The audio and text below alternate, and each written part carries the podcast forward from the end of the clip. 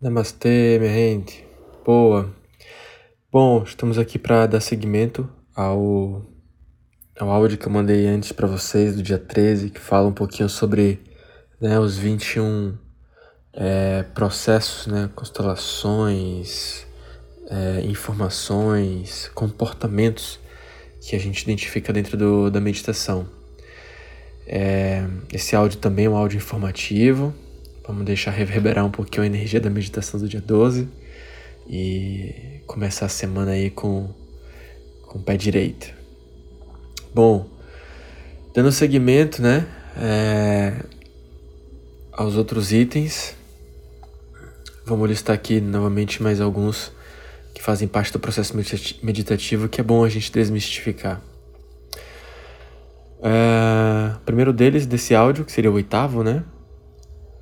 É que o seu corpo não ficará completamente imóvel.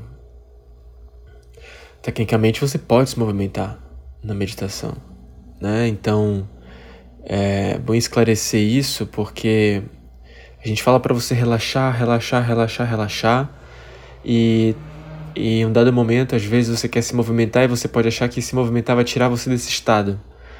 E o que eu quero dizer para vocês é que não. Na verdade, você pode se movimentar. Por exemplo, quando você está dormindo na cama, você se movimenta de noite. Mas você acorda de fato quando faz isso? Às vezes você se movimenta e nem percebe. Você dorme de um lado da cama, acorda do outro. Então, veja que o movimento em si, ele não influencia no seu mudado, na sua mudança de estado da mente. Então, você pode se movimentar. Claro que, para a gente poder treinar a mente, uma certa imobilidade inicial é necessária. É exatamente como dormir, sabe? Sabe quando você está chegou da festa cansada e aí vai deitar, etc. Aí você se joga assim na cama e bum, apaga. É isso, você é uma atitude de entrega aquilo, sabe? Você se joga e bum, desliga o corpo. Então por isso que o relaxamento indutivo existe, para que a gente possa induzir nossa mente para o estado de, de mente é, em meditação profunda, né? Mas uma vez você nesse estado, você pode fazer o que quiser, assim como o sonâmbulo, sabe? Que de vez em quando acorda na noite, ele faz um monte de coisa, vai na cozinha, sabe? Ele interage, etc. Mas tá ali, ó, no mesmo estado da mente, sabe? Então, às vezes, inclusive, eu falo para vocês, vocês podem abrir os olhos. Testem isso qualquer dia desse, sabe? Depois que você sentir que tá no estado profundo, abre os olhos e depois fecha de novo. Talvez você volte ainda mais profundo. Beleza.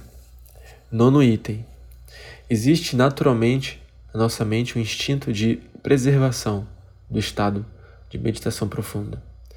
Quantas vezes você meditou e a volta foi tipo demorada, sabe? Tipo, ai, ah, não quero sair disso. Não é uma preguiça, sabe?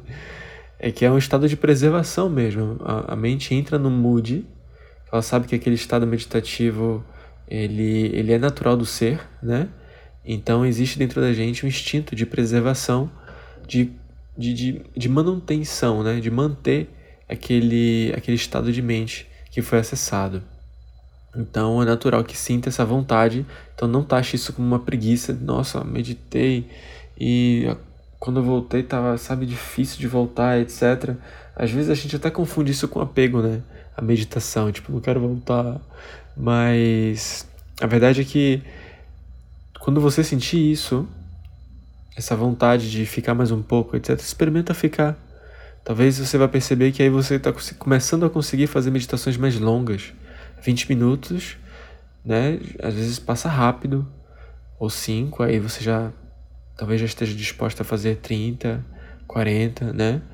É, a verdade é que quanto mais profundo você for e mais você começar a fazer os trabalhos de cura, você vai ver que você vai precisar de mais tempo então, é isso. Esse instinto de preservação existe.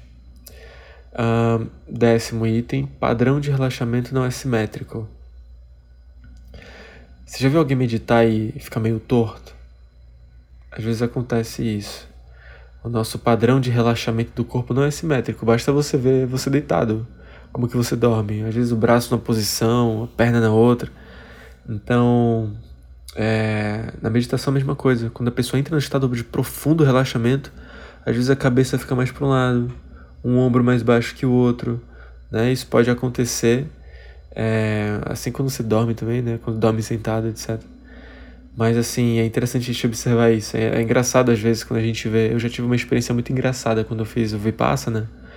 E na minha frente sentava um cara que eu fiquei numa fileira, logo atrás da fileira dos antigos alunos. E tinha um cara lá que ele ficava, nossa, gente, juro pra você, ele era minha inspiração, assim, sabe? O cara ficava. É... Teve um dia que eu fiquei uma hora e meia meditando. E eu abri o olho e ele tava lá sentado comigo ainda. E ele tava literalmente de lado, assim, sabe? Torto, empenado para um lado. Eu falei, nossa, gente, o que, que tá sustentando esse cara aí? Mas é isso, o padrão é assimétrico mesmo do nosso corpo. Hoje eu entendo isso, naquela época eu não entendia não. Item 11. É, padrão do sistema circulatório muda, pois o sistema responde ao estímulo externo. Então assim, nosso sistema circulatório, né, que está muito relacionado também ao nosso sistema respiratório e, sabe, fluxo sanguíneo também, a relação de, da respiração com a, a, né, a produção de, como chama, de glóbulos vermelhos, etc. Enfim, o sangue oxigenado, né? Então, às vezes, quando você entra num, num, no processo né, de meditação profunda, é natural também que o fluxo da respiração do corpo, ele, ele desacelera literalmente.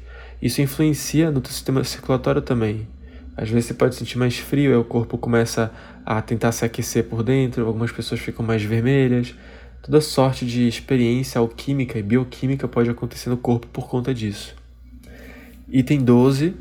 Os movimentos voluntários dos membros, ou seja, é, a gente falou sobre movimentos involuntários, né? Mas existem também os voluntários. Por exemplo, você está na meditação e você está fazendo uma visualização e de repente você tá pegando uma flor em algum lugar e aí sua mão se movimenta como se fosse pegar essa flor, sabe? O seu seu subconsciente está processando o que está acontecendo e o seu corpo está respondendo esse, esse estímulo, sabe? Exatamente como um sonâmbulo faz. Que, que ele vai se movimentando, no sonho dele ele está entrando, está indo na cozinha, está abrindo a geladeira, etc. Ele vai fazendo tudo isso, sabe? Isso pode acontecer também. Décimo terceiro, resposta do corpo aos comandos tende a ser melhor ou até automático. Na verdade, quando você está fazendo uma meditação e às vezes a voz do guia pede para você fazer alguma coisa, ou você mesmo, através de autossugestões, a resposta do corpo ela é automática, porque não existe o filtro da mente consciente. Então o subconsciente recebe né, a informação e executa de forma automática e às vezes até melhor do que se você fosse pelo comando consciente somente, né? Porque a lógica, o ego não está fazendo parte do processo. E décimo 14, sistema autônomo, né? A resposta do sistema autônomo. É, a mente, ela, ela lhe confere a permissão para que você possa, no estado profundo, acessar o seu inconsciente e fazer o que tem que ser feito, digamos assim, sabe? É, não é balela ou ou ilusão o fato da gente conseguir controlar nosso sistema nervoso autônomo. Isso já é cientificamente comprovado. Se vocês quiserem ler um pouco mais a respeito de tudo isso, procura um método chamado Wim Hof, que é um holandês que ele é, fez vários experimentos, ele tem um método de respiração em que você, através de técnicas de respiração, consegue controlar seu sistema autônomo. Ele consegue é, melhorar a imunidade dele, ele consegue mergulhar em temperaturas abaixo de zero sem sofrer hipotermia.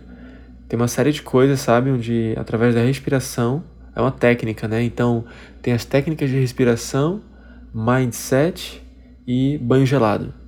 A técnica dele é essa. E, e é comprovado, sabe? Muitas pessoas já se curaram de doenças é, se curaram de, de, de ansiedade, de um monte de coisa, pelo simples poder da respiração.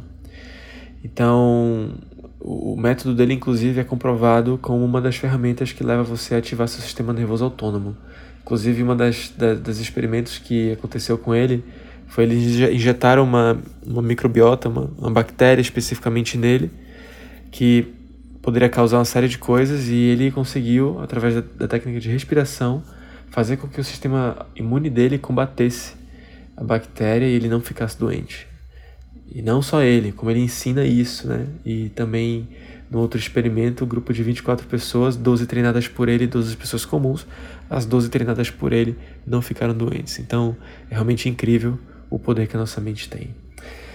E é isso, minha gente. Bom, final de semana de, de reflexões, de perceber novamente a, a meditação. É importante que a gente faça isso, sabe? Porque toda vez que a gente experiencia a meditação profunda, às vezes a gente volta com muitas perguntas, sabe? Com muitas dúvidas. E é sempre necessário que a gente dê um passo e observe esse passo. O que aconteceu aqui, o que, que eu aprendi, sabe? Qual foi a experiência, como que essa experiência reverberou ao longo dos próximos dias, sabe? Para a gente não ir afoito, né? E mergulhando profundo de vez, sem dar o tempo da mente digerir e processar o que acontece, o que, né, o que é vivenciado. Então, é isso. Seguimos agora para nossa última semana juntos, hein? E Vai ser um prazer enorme aí a gente poder trilhar essa reta final. Beijo no coração, fique com Deus, tenham, ótimos, tenham todos um ótimo domingo.